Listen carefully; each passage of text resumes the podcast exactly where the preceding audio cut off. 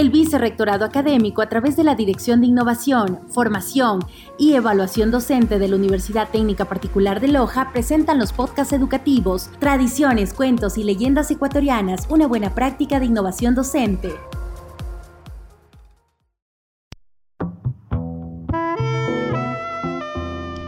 Les damos la bienvenida a la primera y única transmisión de Calle C Altas Horas de la Madrugada. Soy su presentador Eric Mendoza y el día de hoy vamos a presentar una leyenda que aún sigue causando gran impacto en la ciudad de Guayaquil.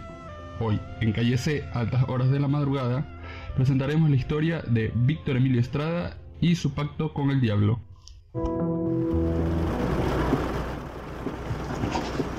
En este momento, Frank ve por la ventana a un caballero alto, de buena presencia, que vestía sombrero y atuendo elegante. Este le cede la mano para que detenga el taxi. Frank para el taxi y corre la ventana para escucharlo. Buenas noches, mi estimado. Me podría hacer una corta carrera. No es mucho, quizás sean unas pocas cuadras. Como verá, está lloviendo y no traje mi paraguas. Frank se lo piensa. Ve al anciano de pies a cabeza y después de una veloz ojeada decide llevarlo. Claro, suba. La verdad ya iba camino a mi casa, pero como está en la ruta, no creo que haya ningún problema. Además, no soy tan mala gente para dejar a un anciano solo en esta lluvia. ¿Sabe? Entiendo. Gracias, Cobo. Pero no soy tan anciano, solo tengo 62.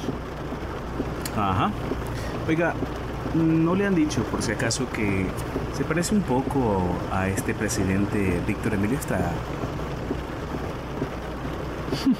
Me lo dicen mucho. ¿No será usted pariente o algo por el estilo? Digamos que sí, pero muy lejano. Usted sabe que se dicen cosas y uno quiere desligarse de ese tipo de cuentos. ¿Lo dice por el supuesto pacto satánico que le tenía? Mm, yo le soy honesto y si me deja opinar, yo no creo en esos cuentos de viejas, como los de duendes, fantasmas y diablillos. Yo soy un hombre más de lógica. ¿Qué? ¿Acaso usted no cree en el diablo? No. Eso es como el cucú o el hombre del saco. Cuentos y mitos que inventan las abuelas para que los niños se tomen la sopa, nada más. Interesante. Pero algo simple su punto de vista, mi amigo. ¿Sabe acaso cómo termina la historia? No, para nada. Pero cuénteme. Murió de cáncer de páncreas.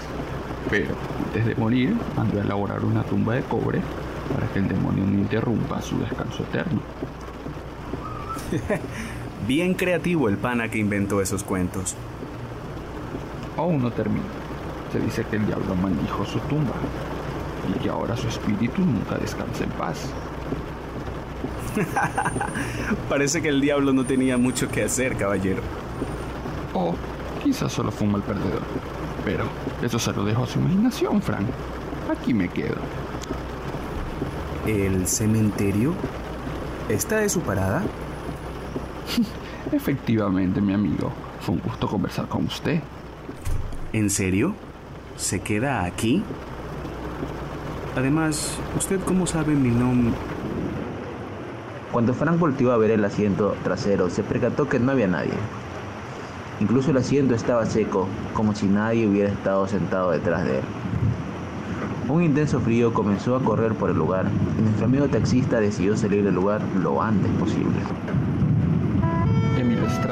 Fue presidente de la República en 1911 y falleció en 1954 por cáncer de páncreas. Se cuenta que gracias al pacto con el diablo, su espíritu vaga por el cementerio municipal de Guayaquil sin descanso. ¿Será verdad o no la historia? Nunca lo sabremos. En Mendoza se despide y les recuerda que esto fue Calle C, altas horas de la madrugada. Muchas gracias.